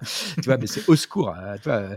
Et, euh, et puis, alors par contre, c'est développer d'autres choses, d'autres outils, d'autres usages, d'autres policiers. Donc c'est ça, c'est de considérer ça comme une contrainte, mais ludique, quand je dis ludique, en tout cas, qui doit se passer par un mode créatif. C'est-à-dire que c'est un challenge. Tu dis voilà. Et puis, comment tu peux contourner ça et être critique? C'est ça surtout. C'est-à-dire qu'après, c'est pas suivre. Toi, j'espère de pas suivre le mouvement. Alors, des fois, il y a des mouvements qui sont super, mais tout d'un coup, c'est d'être assez critique par rapport à ça. Tu vois, par exemple, le site des Simiake, il y a plein d'exemples. Mais on a fait des sites, par exemple, que tu pouvais voir qu'une fois. C'était rigolo. Qui s'effaçaient au cours du moment plus tu le lisais, plus il s'effaçait. Parce qu'on utilisait un petit cookie, mmh. c'est tout bête. Hein. Et en fait, tu pouvais le voir à la fin qu'une fois. C'est-à-dire qu'à la fin du, du, site web et du défilé que tu avais vu, poup, c'était fini. Voilà. Donc, ou des exprès en très basse résolution. Enfin, tu vois, on, on jouait avec l'utilisateur. Des sites où il fallait jamais cliquer. D'ailleurs, tous les sites de, web que j'ai fait pour Miyake, il ne fallait jamais cliquer. Cliquer, c'était acheter pour nous. Tu vois oui. Buy and one click. Donc, c'était une contrainte extrême que je m'étais imposée, que j'avais même pas dit au client. Hein. Tu vois, il le savait pas. Mais donc, c'est te pousser à utiliser, toi, juste le mouvement de souris, le mmh rollover. Et tu avais une approche beaucoup plus douce. En fait, comme tu cliques pas, c'est juste le mouvement de souris était beaucoup plus concentré et plus doux. Tu, vois, tu fais presque du, surf. Tu vois, Donc voilà, c'est des contraintes comme ça, mmh. créatives, qui euh, peuvent se faire. Pareil, toi, à l'arrivée de l'iPhone, j'ai inventé des systèmes où j'utilisais, là vraiment en termes inventés, parce qu'il y a eu des inventions et des brevets, on utilise juste, juste l'accéléromètre tu vois. Et personne n'avait utilisé mmh. comme ça. Alors je peux le dire puisqu'on a des brevets, donc on prouve qu'on est devant. là, je peux le dire. Toi, quand il y a un brevet, tu peux dire bon, bah, j'étais le premier. Euh, on a eu Disney contre nous, tu vois. On s'est fait attaquer par les avocats de Disney et tout, mais euh, voilà. ouais, ils ont des centres de recherche super Disney. Hein, mmh. D'ailleurs, on a vu ce qu'ils faisaient, parce que quand il y a des embrouilles, il hein, faut montrer ce que tu fais. Et on a gagné, tu vois, parce qu'on avait trois mois d'avance. C'était rigolo. Alors nous, la petite boîte à Malakoff à deux, voilà. Ah, eh, alors, on gagne moins d'argent que Disney. Non, mais c'est juste pour dire que c'est pas un problème de moyens. Des fois, c'est juste le problème de la bonne idée et surtout comprendre bien les usages. C'est-à-dire que à quoi ça sert d'avoir une tablette toi, quand tu es à l'horizontale. Toi, l'iPad, moi, c'était ça. Il servait à rien chez moi. Il était à l'horizontale. Je dis, c'est intéressant, un écran horizontal. Toi, c'est nouveau, c'est un écran horizontal. Le téléphone est toujours vertical, la télé, le cinéma, ça a toujours été vertical la plupart du temps. Bah, quand il est horizontal, d'où le jeu de société qui arrivait très vite. Bah, tout d'un coup, un écran horizontal, je peux regarder quelqu'un en face. Et tout d'un coup, ça fait un petit plateau. Puis un petit plateau dit, tiens, si on posait des petites saucisses de cocktail dessus. pour tout vous dire, ça marche. C'est conducteur, les petites saucisses de cocktail. Bon, bref, ah c'est rigolo. Un chat aussi, j'ai testé. Voilà, ça marche. voilà. Bon, bref, mais, mais c'est ça, c'est trouver une manière ludique, une approche et bien comprendre les enjeux. Moi, je regarde beaucoup les gens tu vois, les, gens, la manière dont ils utilisent leur téléphone, dans quel sens? Tu vois, de, des fois, il y en a qui le secouent, tu vois, et dire, tiens, c'est intéressant la manière dont. Moi, j'ai eu des idées avec mes fils qui étaient vraiment bébés, qui utilisaient le téléphone éteint et qui s'en servaient juste pour le secouer ou qui jouaient à mmh. l'avion à l'envers, tu vois, mmh. et qui étaient éteints. Et tu dis, tiens, c'est marrant d'utiliser non pas l'écran, mais l'objet lui-même. Donc, l'idée, c'est d'être assez attentif. Puis après, toi, tu as une idée derrière la tête et tu dis, tiens, et si ça? Tu vois, les créateurs de jeux et tout, la plupart du temps, c'est ça c'est tiens, c'est marrant la manière dont il, dont il joue ou je sais pas, ou dont il, dont il plie mmh. ses pages, tu vois. et, ça, ça te fait un déclic en disant, bah tiens, moi pour mon, pour ma problématique actuelle, tac, je vais le remettre euh, là-dedans. Et alors que lui, il en faisait euh, juste pour marquer ses pages, pour s'en rappeler. Et toi, tu dis, tiens, en fait, ça peut devenir un jeu. je dis n'importe quoi là, mais toi, c'est ça. C'est une approche assez ouverte et ludique du monde et de voir ce que toi, tu peux picorer là-dedans et après agréger et articuler tout ça. Je te propose de faire un pas de côté, de quitter un peu le monde des technologies et de revenir à un. Alors, je sais pas comment on peut l'appeler, je sais pas si c'est un, art, une technique que tu as inventé, qui s'appelle donc les, le spirogami. Voilà. Parce qu'on avait une question, ça c'était féminin sur ou le ou là. En fait, on va dire le. On dit un origami. On a vérifié tout à l'heure. C'est ça. C'est un nom masculin. Déjà, est-ce que tu peux expliquer ce que c'est et comment t'en es arrivé à créer ce. Alors, déjà, comment tu l'appelles? Est-ce que c'est un art C'est une technique C'est une. Non, c'est une technique ou une. De, de... Ouais, c'est une technique. en fait, c'est du. C'est ça, ça, vient. Alors, c'est quelqu'un qui me l'a trouvé comme ça, puis il m'a donné le nom. C'est gentil. C'est un spirogami. Euh... Enfin, spirogami, spirale et origami. Alors, il n'y a pas de pliage en fait. Mais en gros, alors pour ceux qui connaissent pas, c'est assez simple. Ce sont des sculptures en papier hein, qui mmh sont décoratives. C'est ça qui est rigolo. C'est la première fois que je fais un truc décoratif. Euh, euh, et en fait, c'est juste une. Alors, je vais vous expliquer comment c'est arrivé. Euh, pendant deux mois, on a été tous confinés, d'accord A priori. Je me suis retrouvé dans la chambre de mon fils où il n'y avait pas d'imprimante. J'ai une feuille A4, un cutter avec moi, et, et, on joue souvent au jeu de rôle avec mes fils et puis leurs copains. Et je me suis dit, tiens, j'ai commencé à découper cette feuille A4 et après, je l'ai enroulée en spirale et tout d'un coup, ça a fait des formes assez intéressantes. Et puis après, je l'ai peaufiné, j'ai mis du carton comme socle et c'est vraiment la spirale. Et en fait, le papier en spirale, euh, ben, tout d'un coup, ça, j'ai fait des châteaux, j'ai fait des formes qui commençaient à être intéressantes. Ma femme, qui est graphiste aussi, m'a aidé. Elle m'a fait des fleurs, des feuilles, des forêts. Et puis, j'ai commencé à montrer ça sur le réseau, mais juste comme ça. Et en fait, j'ai eu un beau retour. Donc, les réseaux, moi, ça me sert à ça. Tu vois, c'est des, études marketing pas chères. Moi, je montre beaucoup ce que je fais. Et euh, justement, les gens me donnent des idées ou, vont me dire, euh, toi, si tu vois que tu as trois likes sur un truc. Mais là, j'ai eu beaucoup de retours intéressants de- des gens qui disent, ah, mais euh, j'en veux un. Tu vois, je suis ah bon, mais non, euh, je, je- je fais ça pour moi. Je vous montre ça parce que je trouve ça rigolo. J'ai fait une spirale et ça marche bien. Puis je l'ai bien peaufiné. Et puis après, quand on était déconfiné, j'ai commencé à vraiment travailler dessus, intéressé. Et puis ça s'est bien développé. En fait, c'est simple, c'est des gens. Donc j'ai eu des demandes. J'en voudrais bien un pour chez moi. Mhm. Ça c'est bon signe. hein. Quand Bah des oui. gens tu demandes rien, tu veux rien vendre et quelqu'un dit, hey, ce truc là en papier, je le veux bien. Et puis là, c'est Claire, ma femme, qui m'a dit, bah pourquoi tu fais pas un Kickstarter? Enfin toi, un- alors nous on a fait un Ulule pour que ça soit en France. Et puis je lui dis, bah chiche, on le fait. Et alors là, par contre, trois mois de ma vie. Donc j'ai acheté une découpeuse laser. Donc là, j'ai investi. Quand même, c'est 5000 euros une découpeuse laser. Donc il faut être sûr de son coût. C'est clair. Euh, bon, je le regrette pas. Elle, tra- elle- elle marche 24 h 24 depuis 3 ans, donc voilà. Et puis après, j'ai fait un petit truc. Enfin, quand j'ai fait un petit truc, un Ulule, et je pensais en vendre 50, j'en ai vendu 250, et j'avais juré de le livrer avant Noël. Alors par contre, c'était génial. Quand je dis génial, c'est que tu vois mes mains. Là, j'ai vraiment été en mode que manuel. Voilà, que manuel, que manuel. Donc j'en ai fait plein, plein de dessins et tout, et j'ai tout livré. hein. Vraiment, je suis arrivé jusqu'au bout. Et du coup, c'était une série que, que tu livrais ou C'est une série, ouais, on a fait, on uniques? a. Non, non, non, j'ai fait. Alors, c'est unique ou presque parce que c'est plié à la Oui. main, c'est tout à la main oui. et compagnie. Mais le motif. Le, le laser, le motif, ça met. Alors, il est, j'en ai fait quatre différents, mais le laser, ça met au moins 20 minutes ou 30 minutes à découper. hein. C'est vraiment. Tu peux, t'as pas comme des planches de découpe où tu as des formes de découpe qui vont te découper 300 pages en même temps. Non, non. Là, c'est à l'unité. Puis après, j'ai trouvé un prestataire qui m'a aidé. Toi, j'ai sous-traité la découpe laser. Par contre, tout est fait à la main, plié à la main et compagnie. Donc, c'était très manuel et c'est vraiment deux mois de travail. J'ai des photos incroyables dans l'atelier rempli de cloches. Bah, ce qui est intéressant dans ce projet, j'ai tout fait de A à Z, de l'idée première au développement euh, à, la, à la fabrication en masse, entre guillemets, hein, 300 exemplaires, et à la livraison. C'est-à-dire que Bah oui. c'est un truc, il n'y a que du papier, du bois et du verre. Donc c'est super fragile, en fait, tu vois. Donc euh, voilà. Et, et donc j'ai j'ai découvert, alors je le savais, nous on vend des livres, des petits trucs, donc ça c'est facile. Mais là, tout d'un coup, c'est la logistique même, tu vois. Et voilà, pour tout vous dire, les 10 premiers que j'ai envoyés, il y en a eu 3 qui étaient pétés. Donc tout d'un coup, tu fais hop, hop, hop, heureusement. J'ai fait une première salve à 10, j'ai demandé ce qui s'était passé, les gens m'ont fait des photos. Bah, il faut imaginer que les gens de la poste, vivement, jouent au foot avec vos cartons. Mais réellement, parce que voilà. Mais, mais c'est du délire, quoi. Tu vois, c'est c'est- ça, c'est un gros problème. Et ça coûte super cher. C'est-à-dire que pour tout vous dire, le prix du transport coûte plus cher que toutes les matières premières du spirogami. D'accord. Et tu vois, en gros, le spirogami, il y en a pour 10 ou 15 euros de matières premières. Euh, il y a 17 euros de livraison, tu vois. Donc, euh, tu vois, c'est. Voilà. Donc là, tu découvres tout ça, pareil, où, où se trouvent les cloches. Tu dis, tu, euh, toi, ton, ton prestataire qui est en Angleterre, en fait, te fait croire que c'est fabriqué en Angleterre, en fait, c'est fabriqué en Chine. Enfin, tu vois, plein de trucs légaux, les douanes, enfin, la totale. Voilà. Donc, ça, c'était super intéressant. Et là, je le développe, je le continue tranquillement. Quand je dis tranquillement, c'est que je fais plein d'autres choses en même temps. Mais c'est des projets, j'essaye de faire deux nouveaux modèles par an que je vends à l'unité. Et j'en vends, j'en vends, juste pour finir là-dessus, c'est intéressant. J'ai beaucoup de commandes, enfin beaucoup. J'ai des commandes par des musées, des théâtres ou des, des, des festivals, en fait, qui me font une commande spécifique. Donc là, c'est vraiment sur mesure. Tu vois, là, par exemple, je travaille pour un festival euh, de, de- de jeux de société. C'est le prix, leur grand prix. Tu vois, au lieu d'avoir un César, rien, c'est une, c'est une chouette. sculpture en papier. Voilà. Donc ça, c'est ça, c'est rigolo. Ah, C'est euh, intéressant du coup de dire que ce que tu as créé devient un, un prix. Ouais, ça devient ouais, un- un, prix ou euh. pareil, c'était des cadeaux pour le théâtre de l'œuvre à Paris, un très Mhm. très beau théâtre. Ils en ont fait, on en a, ils m'en ont commandé 70 spécifiques. Donc là, il fallait que j'aille sur place. En quoi ce théâtre est spécifique Euh, J'ai redessiné la grille, les, for- les, les- tout, tout ce qui est euh, les, les ferronneries et compagnie, la forme des tout, la scène et tout. Et là, c'est des cadeaux qu'ils offrent à, à leurs invités, vois, ou, leurs comédiens, des choses comme ça. Voilà. Donc ça, c'est ça, marrant. Et puis là, la suite, mais je pense que je vais pour Noël, ça va être trop tard. Là, on a commencé à mettre des lumières dedans. On a commencé à les faire narratifs, c'est-à-dire qu'on raconte des contes Oui. pour enfants dans le spirogami. Là, ça commence à vraiment être très intéressant. Mais par contre, là, pareil, il faudrait que je refasse ce que j'ai fait il y a 12 ans avec Volumix, c'est m'arrêter 6 mois dans ma vie et puis à dire Mhm. remettre tout à plat et, et vraiment travailler dessus. Et voilà, donc j'ai pas le temps. voilà. Alors, j'ai des gens qui m'aident et tout ponctuellement, mais à un moment donné, tu peux pas faire une journée par semaine dessus. C'est vraiment trois mois à temps complet. Ouais, bien sûr. Et ça, tu vois, au niveau créativité, c'est ça qui est intéressant aussi. C'est qu'à un moment donné, il faut, faut, faut être focus. Toi. Il faut te Mhm. Focaliser sur un truc et dire je ne lâche pas l'affaire. Et moi, je, tu vois, je fais plein de trucs en même temps. Et euh, alors, avec peu d'expérience, je le gère mieux, mais quand même, les résultats sont mieux. Il n'y a pas de secret si tu te focalises.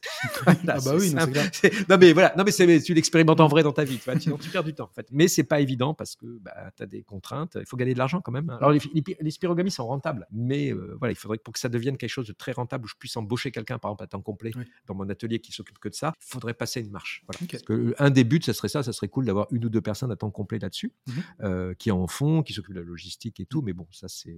Oui. On verra. Mais, mais, Mais- c'est un truc qui m'intéresse bien. De toute façon, enfin, je mettrai les notes euh, sur le. Enfin, le. Ouais, puis le lien. spirogali.com, voilà, le, le site. Ah, il y a- y a un site, d'accord, ok. Ah oui, il y a un gros site. euh, Quand je dis gros, il y a, ouais, je mets tout, je vais le mettre à jour là. voilà.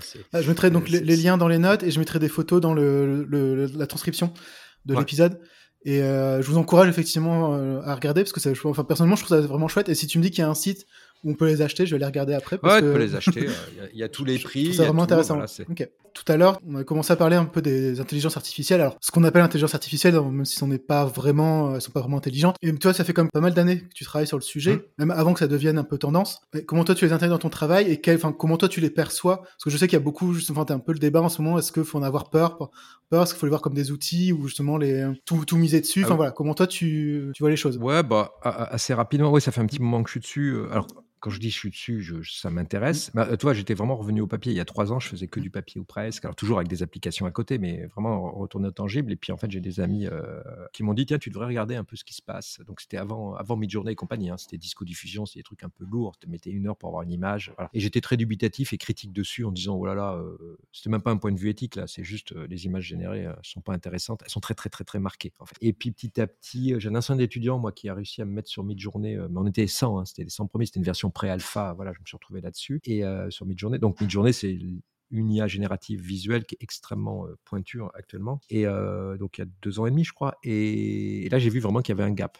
Tu vois, tout d'un coup, tu dis, bon, là, c'est plus un gadget. C'était pas un truc de geek ou d'ingénieur ou de mathématicien qui essaye de faire un truc hypothétique. Là, tout d'un coup, qu'il y avait vraiment un, gap. Euh, sachant qu'il y a trois ans, hein, les images où il y a deux ans, même de mid-journée, c'était une, cata- une catastrophe. C'était extrêmement marqué. hein. Quand vous voyez la différence, c'est incroyable. Et donc, ça m'a beaucoup intéressé. Et justement, en, se disant très rapidement, oui, il y a quelque chose qui est en train de se passer. euh. Alors, toi, si tu regardes les, les, ingé- les mathématiciens, les, les scientifiques nous l'avaient prévenu depuis longtemps. Tu vois, les gens disent, ah, c'est nouveau. Non, non, tu vois, les scientifiques sont pas étonés. Sauf que c'est Oui, arrivé au grand public. Et donc là, ça arrive massivement. Et donc là, l'idée, c'est pas en avoir peur ou pas. Il faut toujours être critique et tout. hein. Ça, a, moi, je suis le premier à regarder ça.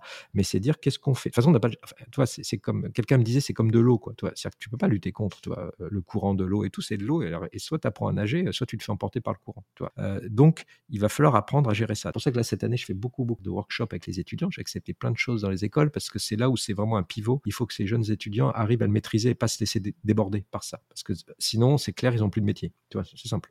80% des illustrateurs vont perdre leur boulot. Donc, il faut voir comment l'utiliser euh, d'une manière pragmatique et intelligente et euh, le considérer non pas quel- comme quelque chose au-dessus de nous, mais comme un assistant au même niveau que toi, qui a des compétences très spécifiques. Et toi aussi, toi, c'est vraiment une collaboration. Toi, d'ailleurs, euh, c'est Microsoft qui a une très bonne IA qui s'appelle Copilot, et c'est exactement le bon nom, c'est un copilote. Mm. Voilà, tu as un co-designer avec toi. Mais c'est pas un designer, d'accord? C'est toujours toi, qui choisis avec ton, avec ton expérience, ton intelligence, c'est toujours toi. Lui, il ne fait que proposer, et c'est toi qui choisis, d'accord? Lui, il propose. Par contre, tu peux bien le briefer. Tu vois, c'est comme moi en tant que directeur artistique, si je travaille avec un illustrateur, si le résultat ne me convient pas, c'est de ma faute. C'est que moi, Oui. c'est moi qui me suis mal exprimé, hein, euh, Mm. à moins qu'il ait rien fait. Ça, c'est autre chose. Mais si tout le monde a bien travaillé, si le résultat et pareil, euh, des fois en tant que designer, si le client, la réponse ne correspond pas à ce que tu as demandé le client, c'est que des fois c'est un problème de brief. Et, et d'ailleurs, on passe des fois plus de temps à essayer de faire le, le cahier des charges ensemble. Et si le cahier des charges est bien structuré et bien cohérent, alors le travail du designer, d'illustration ou même de musique ou ce que tu veux est d'autant plus rapide et cohérent et intéressant. Parce qu'après, on peut, quand on est sûr d'être sur les bons rails, on peut justement au niveau créativité proposer des choses nouvelles. Donc les IA, c'est un peu la même chose, sauf que ça touche tous les domaines. Toi, moi, j'ai vu la- l'arrivée de la PAO, donc je suis rentré aux Arts Déco, pas un seul ordinateur sur une agence. Quand je suis sorti en 91, toutes les grandes agences étaient équipées en PAO. Et il y a des métiers en deux ans, trois ans qui ont disparu. Les imprimeurs ont changé leur machine et là, c'était pas euh, 10 euros par jour, hein. c'était des Mhm. millions de francs à l'époque pour changer toute la chaîne graphique. Tu vois, toi, il y a des métiers qui ont disparu et des métiers qui sont apparus. D'ailleurs, euh, Oui. Il y avait très très peu de typographes et de graphistes à l'époque. Là, maintenant, tout le monde est graphiste. C'est pour ça, toi, là, par exemple, l'arrivée Ouais. de l'informatique Mhm. n'a pas tué le métier de designer ni de graphiste. Maintenant, il n'y en a jamais eu autant. D'ailleurs, Mhm. peut-être que l'IA va, va changer ça. En tout cas, nos métiers vont changer radicalement. Voilà. Et après, c'est est-ce qu'on va devenir plutôt des directeurs artistiques et des curateurs? C'est-à-dire que par rapport à ce que va nous proposer les IA, est-ce que moi, ma pertinence maintenant, c'est de choisir et de- d'arriver à communiquer avec une IA d'une manière cohérente pour arriver à avoir des résultats satisfaisants hein, et originaux, c'est là le truc, parce que Mhm. l'IA est une machine statistique et qui va te donner en gros de l'eau tiède. Tu vois ce que je veux dire? C'est-à-dire qui nivelle, Ouais, ok.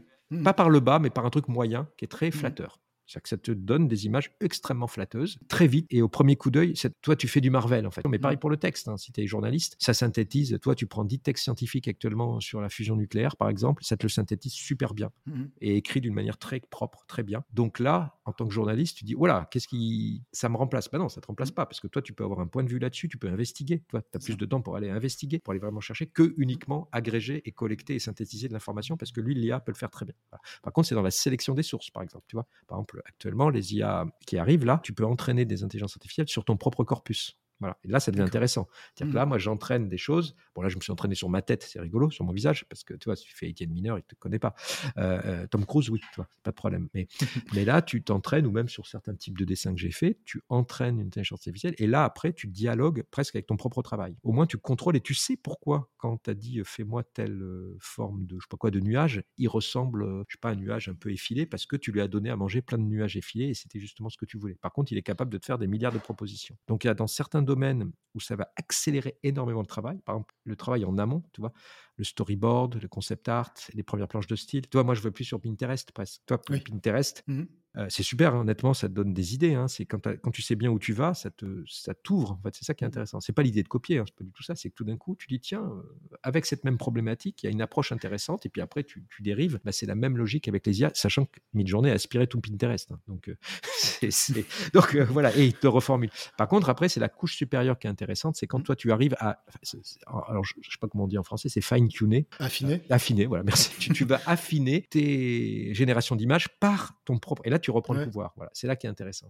Par contre, ça démocratise euh, le dessin. C'est que tu vois ce que je veux dire. Tout ce, travail-là de storyboarding et tout, mmh. est-ce que c'est pas une partie plus intéressante finalement peut-être dans ton travail aussi? Oui, mais ah oui, mais ça l'accélère entre guillemets. Ça, moi, moi, je, par exemple, moi, je, vraiment, je, travaille toujours à la main avec des croquis parce mmh que je, réfléchis vraiment en dessinant et, les idées viennent en dessinant ou, même en écrivant. Hein. C'est pas des beaux dessins, mais voilà. Mais, mais souvent, moi, j'avais mon téléphone à côté, puis je regardais Pinterest ou des trucs comme ça. Qui... Mais mmh par contre, je, me force à être sur papier d'abord parce que si tu commences sur écran, voilà, tu te fais plutôt guider. Mais à un moment donné, il faut savoir lâcher. À un moment donné, tu dis, ben voilà, euh, en fait, il y a des trucs, elle est meilleure que moi à lire. Tu vois. Un truc sur Chamonix en 2080, c'est un, jeu de rôle assez, assez intéressant, euh, prospectif et spéculatif. Par rapport à ce qu'a fait le scientifique, on, demande à l'IA d'aller plus loin, voire de même de me le formaliser ou de même générer des images par rapport à des mutations, des trucs comme ça, à quoi ça pourrait ressembler. Et puis après, tu reviens en arrière, toi, tu dis, OK, voilà tout ce qu'il m'a fait. On est même allé très très loin dans le délire. Par contre, maintenant, bah, par rapport à notre propos, je regarde avec l'auteur, euh, qu'est-ce qu'on fait, voilà. Ah, puis tout d'un coup, on a vraiment, toi, un accident heureux. C'est ça qui est cool. C'est-à-dire que tout d'un coup, on a vraiment un truc totalement improbable qui est sorti de cette IA. Et après, il faut être assez malin pour dire si c'est pertinent ou pas. Je disais, tout le monde peut dessiner, tout le monde peut avoir des idées. Là, c'est pareil, avec les IA, tout le monde sait super bien dessiner. Et surtout que ça va de mieux en mieux. Hein. Par contre, c'est ça, c'est d'arriver à bien trouver à quel moment les IA peuvent être pertinentes dans le processus. C'est pas de A à Z. Jamais la fin. L'IA n'est pas capable de faire une image nickel pour la fin. Image ou ce que tu veux. Même texte, il faut le relire, il faut le restructurer. Et tant mieux. Par contre, il est capable de te faire un, des premiers jets très rapides.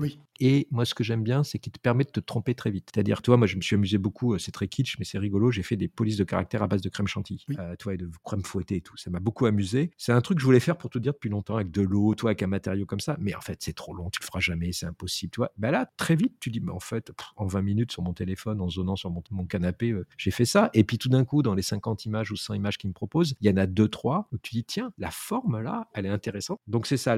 Par contre, après, il y a des problèmes éthiques et compagnie. Ça, il n'y a, pas de souci d'énergie aussi, surtout Hein. Enfin, moi, c'est plutôt ça qui m'inquiète. Euh, puisque si tu utilises des IA juste pour faire un croquis alors que tu pourrais le faire à la main, tu dis c'est peut-être pas dépenser de l'électricité. Toi, moi, j'ai une belle bibliothèque en bas dans mon atelier. Euh, c'est pas la peine d'aller sur un moteur de recherche pour dépenser l'ordinateur des, des, serveurs et tout, alors que le bouquin il est en bas à gauche. Hein. Toi, je sais, oui. oui tu vois des références, tu vois des références graphiques des fois. J'ai vu qu'il y a quelques semaines ou quelques jours, je sais plus, sur LinkedIn, tu avais partagé en fait une petite vidéo sur euh, l'IA de Photoshop qui censure. Qui, mmh. ah oui, bah, censure. Et tu disais que tu avais aussi, par exemple, je crois que c'est sur Midjourney, un certain nombre de, de mots qui était, euh, oui, proscrit. C'est pas un moyen juste un peu aussi de brider la créativité. Alors bah, après, tu vas me dire, c'est à toi d'être créatif sur le prompt aussi, justement. Exactement. Donc, tu utilises des métaphores. Voilà. Donc, donc c'est ça qui est intéressant. Il faut savoir que, par exemple, sur Photoshop, actuellement, en version bêta, vos images sont envoyées aux États-Unis, sur des serveurs américains. Et là, ils vont euh, analyser ça par des robots. Hein. Il n'y a pas un humain qui regarde. Mais euh, dès que vous avez euh, un plissé avec un petit dégradé, en gros, soit il croit que c'est une raie des fesses, soit il croit que c'est un décolleté, donc il interdit. Quand tu essayes d'avoir un œil pervers, parce que c'est ça, c'est des IA qui sont, qui sont entraînés à avoir des images pornographiques, et tu dis, ah bah oui, si tu cadres comme ça et comme ça, tu vois, très très finement sur ta carte, tu peux voir ça. Et euh, donc ça, c'est problématique. Tu as le droit de faire des images érotiques, tu vois, tu fais ce que tu veux, quoi, tu vois. Non, mais je veux dire, tu vois, c'est Ah ouais, tout d'un coup, Tant que c'est légal, il n'y a pas bah, de souci. oui, et puis t'empiètes sur ta créativité, enfin, créativité, sur ta liberté, quoi. Donc ça, c'est assez insupportable. Je pense que les Nord-Américains n'ont pas conscience de ça en Europe. En tout Mhm. cas, je pense qu'en Europe, on est un peu plus, tu vois, viscéral là-dessus. Euh, alors après, je pense qu'ils vont l'améliorer. Je pense que j'espère que tu pourras le faire en local. Enfin voilà. Et puis mid-journée, ils ont trop trop peur que tu fasses des images pornographiques avec. Euh, et donc il y a beaucoup de mots censurés, énormément. Donc le jeu très très vite. Tu vois, par exemple, le mot derrière est censuré en français. Tu- Derrière la porte est censuré. Tu fais ouais, vas-y, qu'est-ce qui se passe? Ouais. Euh, Voilà. Euh, Ou le mot transparent est, est censuré parce que Mhm. pourquoi? Parce que des gens avaient réussi à faire des gens nus parce qu'en disant voilà, euh, dessine-moi cet homme avec un costume transparent. Et donc, Oui. tu arrives à faire des gens. Tu vois, tu vois, donc, Ouais, en, fait, tu arrives à des, des effets de rebond, de rebond, de rebond, tu vois, très, très compliqué. Donc, donc on est habitué à jouer avec ces algorithmes, outre la censure, hein, et, et outre le fait que mes images soient sur un territoire nord-américain. Donc, ils peuvent regarder mes mails et compagnie, c'est pas le problème. Mais par contre, quand tu es dans une grosse boîte, et euh, par exemple, j'ai travaillé avec des grandes sociétés où leurs principaux concurrents, ce sont des nord-américains, ils ont ordre de ne pas utiliser ces outils, les designers, les rédacteurs, les Mhm. développeurs aussi, parce que tout d'un coup, ton code, tes images, tes premiers essais partent sur des territoires nord-américains et on ne sait pas ce qu'ils en font. Sincèrement, c'est que ça ouais. peut se retrouver. Voilà, ils ont beau dire non, non, on fait ça. Non, non. Oui, en plus, la loi américaine autorise, comme on n'est pas des citoyens américains, les organismes euh, américains peuvent regarder ce que tu fais. Donc, c'est très problématique. Donc, je pense que à, à terme, ce qui va se développer, ça va être des IA que tu vas installer sur tes propres machines, qui vont être locales, et ce sera très, très précieux. Euh, toi, moi, j'ai un petit dossier depuis 20 ans sur mon disque dur qui s'appelle Image Bien. Et tu vois, il s'appelle Image Bien. Et je glisse, quand je vois une image qui m'intéresse, je la glisse là-dedans. Mm. Et j'y retourne- retourne pas. hein. C'est vraiment. euh. Et des fois, je rouvre ce fichier, enfin ce dossier. Et, Et je tu redécouvres. et je redécouvre des trucs et surtout je me demande pourquoi j'ai pris ça des fois. Tu fais qu'est-ce que c'est que ce truc? Voilà. Mais ça serait intéressant d'entraîner une petite IA là-dessus parce que vivant ce sont des images qui m'ont touché d'une manière ou d'une autre à un moment donné, tu vois, et qui, qui est très personnel. Tu vois, plus je travaille avec des images avec un IA, je retravaille beaucoup en papier. C'est-à-dire que là, par exemple, la pochette de disque que je suis en train de faire, j'ai fait beaucoup avec des IA, mais par contre j'ai tout refotocopié à la main, j'ai tout redécoupé à la main, j'ai collé à la main, j'ai, j'ai- j'ai j'ai jamais travaillé autant à la main. À l'origine, ce sont des images faites par des intelligences artificielles, mais ça s'est fini entièrement avec du scotch, du colle, machin. Il faut arriver à se sortir de cette esthétique que va te donner très facilement l'IA. Et ça, c'est un gros travail, je pense, pour les designers. Donc là, en ce moment, le challenge avec les IA, c'est que j'espère qu'on va trouver les bons usages de cette technique. Par contre, c'est un gros traumatisme hein, pour tout le monde. hein. C'est-à-dire que tout d'un coup, tu es dépassé. Moi, le premier, je pensais que les professions dites artistiques ou intellectuelles, c'était, ça n'allait jamais pouvoir être automatisé. En gros. Moi, j'ai un étudiant, juste pour finir, il me l'a dit. Il dit, mais il était super en colère. Ouais, mais mes parents m'ont dit qu'avec une profession artistique, j'aurais toujours du travail. Et vois, mais vraiment, toi, sincèrement, toi, il avait une sorte de plan de carrière. J'ai dit, euh, non. Mais si, euh, en vrai, je pense qu'il en aura toujours. Oui, il ben- le fera différemment que ce qu'il avait pensé. Exactement. Non, non, mais ça, pensé, c'est le jour de la découverte des IA. tu vois, quand je lui ai montré c'est ça, sa, sa réaction, c'était genre. J'ai dit, mais- et justement, après, c'est ce que je lui ai dit. Je lui ai dit, non, non, mais t'en fais pas. Justement, tu as de l'avenir, mais il va falloir apprendre à contrôler ça. On arrive à la fin de l'épisode. Ouais. Euh, trois petites questions pour, euh, pour conclure. Voilà, oui, vas-y. Voilà. J'avais oublié. oui, mais ça, on va aller, on va, ça va aller vite. hein. Si tu pouvais revenir en arrière, quel conseil tu donnerais au, au petit Étienne, étudiant, concernant la créativité? Ah, euh, Si on a un. ou- ouais, je donnerais pas. Enfin, ça s'est plutôt bien passé. Alors, c'est très, très immodeste de ma part, mais euh, non, mais vas-y. Enfin, euh, genre, vas-y, quoi. Enfin, toi, c'est ça. Ouais. N'aie pas peur. Vas-y. Parce que moi, il y a plein de trucs où je me suis bloqué. Je me sens pas légitime de faire ça. Tu vois, c'est ça. Par exemple, le pliage en papier, euh, je me sentais pas du tout légitime. Puis tout d'un coup, tu dis, bah ouais, mais en fait, moi aussi, je peux essayer. Et donc, d'essayer de ne pas avoir peur. Toi, des fois, quand tu connais bien. Quelqu'un qui m'avait dit ça, toi, par exemple, en typographie, je, je connais bien l'histoire de la typo, toi. En fait, je, je te Mhm. jure, jamais je ferai une police de caractère je sais trop le degré d'exigence que je me donnerai et le travail et la longueur du travail. Tu vois, il y a des domaines quand tu connais bien c'est un, domaine, tu as conscience du travail qu'il faut pour y arriver. Et donc tu le fais pas. Oui. Toi, je parlais de la bande dessinée tout à l'heure. Mhm. Bah, c'est pareil en typographie et tout. Donc c'est des fois, bah non, ne pas avoir peur de ça. Tu dis bon, bah, mais je vais avoir une approche différente. Voilà. Donc n'aie pas peur. Tu, tu, si tu veux faire des nouveaux rétroviseurs, vas-y quoi. je sais pas si. Ton mot préféré, la langue française? Alors euh, là, je vais le, mettre au niveau du design euh, plutôt. hein. Dans ma pratique, c'est plutôt et si. Toi, c'est pas un mot, mais c'est et si. Oui. Et si on faisait comme ça Je suis dit, c'est pas un mot parce qu'il y a plein de mots très beaux dans la, la- la littérature française et la langue française, mais c'est plutôt la manière de réfléchir et souvent de dire et si. Et toi, j'ai vu que des scénaristes le font beaucoup. Toi, dans plein d'autres professions, tu vois, c'est ça, c'est de pas s'empocher- s'empêcher de. C'est pas délirer, c'est et si on faisait ça Toujours remettre en Mhm. question son truc Et, et toi, les IA le font très bien. Et si on faisait ça? Et si on rajoutait ça? Et si on faisait ça? Par Mm. contre, après, là où l'humain arrive, c'est qu'il choisit. Voilà, c'est lui qui choisit. Et il dit, c'est ça qui est pertinent, puis on va développer plutôt ça. Donc là, moi, je dirais plutôt le et si. Alors, je, alors, je sais que Marvel l'utilise pour, euh, pour les- leur, Oui. leur multivers. mais, mais non, mais, c'est, mais tu vois, il utilise- tu vois, je- moi, j'aime pas trop cet univers, mais c'est ultra fort euh, au niveau créatif, le ici. Ah, C'est très tu- utilisé dans tout ce qui est littérature, effectivement, de manière gén- générale au cinéma aussi. Ouais, Enfin, ça- voilà, en, fait, ça t'ouvre un champ des potentiels Mhm. immenses. Voilà. Donc Ah bah oui. ça. Si je gardais euh, voilà, deux Mhm. petits mots, voilà. Ouais, mais ça marche. Un créateur ou une créatrice, alors on dehors de ton domaine ou pas, enfin peu importe, que tu aimes et que tu souhaiterais mettre en avant? Euh, oui, alors il y, a- il y a une euh, designer graphiste américaine euh, incroyable des années 60, 70 euh, qui s'appelle Corita Kent, euh, extraordinaire, qui a, si vous voyez ces images, elle travaille la typographie et la sérigraphie, donc vraiment un côté artisanal dans les années 60, militante des droits civiques et compagnie. Et en fait, ce que j'avais découvert il y a pas longtemps, c'est que c'était une religieuse. Voilà. Et, D'accord. et, et- et elle est vraiment, c'est une religieuse, elle est habillée en religieuse. Elle était prof dans des, des- des écoles d'art, alors je crois à San Francisco et après à Boston. Très importante, elle a, elle a vraiment, des- bah, justement sur la créativité, tu pourras regarder, elle a, elle a mis des sortes de lois entre guillemets euh, dans son école, euh, des Mhm. choses comme ça. Mais justement, le, ne jamais euh, dire non, enfin toi, dire c'est impossible, des choses comme ça.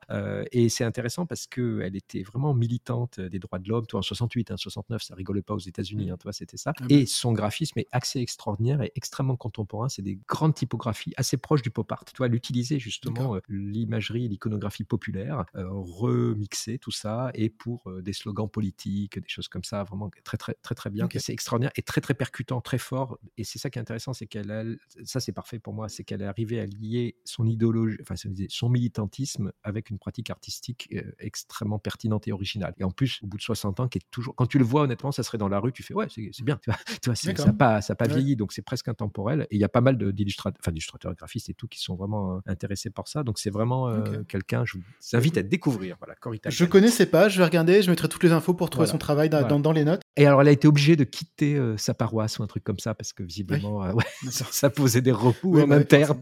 voilà, mais, mais c'est quelqu'un voilà, qui est très, très, très intéressant. Pour conclure, où est-ce qu'on peut te retrouver? Est-ce que c'est quoi le plus simple? Ah bah moi, je, suis, LinkedIn je suis partout sauf sur TikTok, Ouais. euh, voilà, je suis trop vieux. euh, ben moi- et puis moi, mon pseudo, c'est Étienne Mineur, donc vous me trouvez Oui, facilement. Mais donc, c'est trouvais Étienne- bien, de toute façon. Voilà, donc sur Twitter, hors Twitter, j'y vais comme tout le monde un peu moins, hein, voilà. Oui. euh, mais Instagram, moi, j'aime- moi Facebook me fait rire. Par contre, c'est, j'ai découvert il y a pas longtemps, c'est LinkedIn, euh, Mm. qui est un peu le réseau un peu bizarre, toi, des, des start-upers et compagnie. Mais en fait, si tu tries bien tes amis, enfin, je, conseille pour les réseaux, en fait, toi, les gens, sont- moi, moi j'aime beaucoup les réseaux sociaux, à part de trois trolls, voilà, il y a toujours des discussions un peu enflammées, mais si tu arrives à bien trier, filtrer, Mm. euh, voilà. Et honnêtement, moi, ça m'apprend plein, plein de choses, plein de contacts, tu vois. Par exemple, juste toi, par exemple, sur le papier, j'ai rencontré plein de gens grâce à LinkedIn, j'ai montré ce que je faisais, et très rapidement, j'ai trouvé des prestataires, des gens qui travaillent dans le même domaine et tout, et qui te donnent des bonnes références et tout. Et euh, c'est pas le mode comme on peut voir, parce qu'il y a plein de trucs, c'est très drôle là-dessus, mais des gens, tu sais, qui te vendent des formations, en gros. Oui, tu vois, ouais. qui sont en boucle. une sorte très de- bullshit. Hein. Ouais, bullshit marketing récursif, tu vois, c'est entre eux. En fait, ils se le vendent entre Ouais. eux. Voilà, il y a un truc vraiment délirant. Mais si tu enlèves tout ça très vite et, euh, et l'algorithme a compris visiblement, euh, et puis que tu t'abonnes et tu, tu suis des gens bah, qui, qui- qui te semblent intéressants, honnêtement, c'est vraiment, c'est en tout cas pour tout dire, actuellement, c'est celui qui est le plus intéressant. Toi, par exemple, sur les intelligences artificielles, c'est celui qui est le plus pertinent. Euh, et surtout, ce qui est marrant, c'est que tu vois le CV des gens en vrai. Tu vois, c'est tout bête. Contrairement à Twitter où tu as le pseudo euh, Toto24. Euh, et c'est pas, c'est pas pour dire euh, tu peux être autodidacte et compagnie, mais tout Mhm. d'un coup, quand tu as des gens qui affirment des choses, et moi le premier, toi, moi je le mets en tant qu'utilisateur sur les IA, mais quand tu vois que la personne en face a un PhD en mathématiques et tout, tu dis ok, je pense qu'il sait de quoi il parle. Tu vois Elle est Euh, plus crédible que la et- personne qui a découvert ça il y a qui a une découvert semaine ça et qui se semaine expert. et, Ouais, voilà, et qui était sur les NFT le mois dernier, tu vois, ou le métaverse, tu vois. Euh, donc, donc non mais donc ça, ça, comment dire, rationalise un peu les discussions, Mm. tu vois. Et chacun apporte son. Toi, tu, tu peux être un spécialiste de ça, euh, toi, euh, voilà. Et puis chacun, toi, moi, je, je, je- je parle pas mal des IA, mais vraiment en tant que designer, et puis mon approche, et puis Mm. ce que j'ai pu comme expérience dans les workshops et les designers avec qui je travaille, c'est jamais moi qui vais parler d'algorithme, hein, tu vois. je me sentirais pas là-dedans. Toi, par contre, en face, tu peux avoir des gens qui disent, oui, voilà, Mm. attention sur les biais algorithmiques, voilà comment ça se passe et tout, voilà. Et ça, et là, tout d'un coup, tu apprends beaucoup de choses. Euh, voilà. Donc, ce, ce- par contre, il faut trier. hein, c'est un travail. hein, Ah ouais, voilà. ça Voilà, voilà. marche. Eh ben, écoute, merci beaucoup, Étienne. Je... Eh ben, de rien. C'était bon. Alors, bon montage. hein. Merci beaucoup d'avoir écouté cet épisode jusqu'au bout. C'est un épisode très riche, aussi je t'invite à prendre quelques secondes pour réfléchir à ce que tu en retiens. Pour ma part, c'est surtout l'importance du SI pour aller plus loin dans la recherche de solutions créatives. Je dois avouer que c'est quelque chose que je fais assez peu, mais c'est vrai que quand on le fait, c'est très puissant. Dans l'épisode numéro 7, Robin donnait une variante en expliquant que plus jeune, il stimulait son imaginaire en commençant ses phrases par imagine. Imagine ceci, imagine cela. C'est une démarche, vraiment intéressante qui permet de se libérer de toute contrainte. Je suis curieux de savoir ce que toi, tu as retenu de cet épisode. Pour cela, je t'invite simplement à me l'indiquer en commentaire, si tu l'écoutes sur Spotify ou Apple Podcast, ou à me faire un mail. Si tu souhaites soutenir mon travail, tu peux simplement partager cet épisode sur les réseaux sociaux ou en parler autour de toi. Ça te prendra que quelques secondes, mais l'impact pour moi sera énorme. Si quelque temps, tu retrouveras la transcription textuelle de, l'épisode sur mon site personnel laurent-naudier.fr. Et si la question de la créativité t'intéresse, sache aussi que je partage une newsletter mensuelle gratuite dans laquelle tu trouveras des réflexions sur la créativité, de l'inspiration ou des extraits de ma veille créative. Tous les liens seront mis dans les notes de l'épisode. Merci beaucoup pour ton écoute et rendez-vous bientôt pour un nouvel épisode.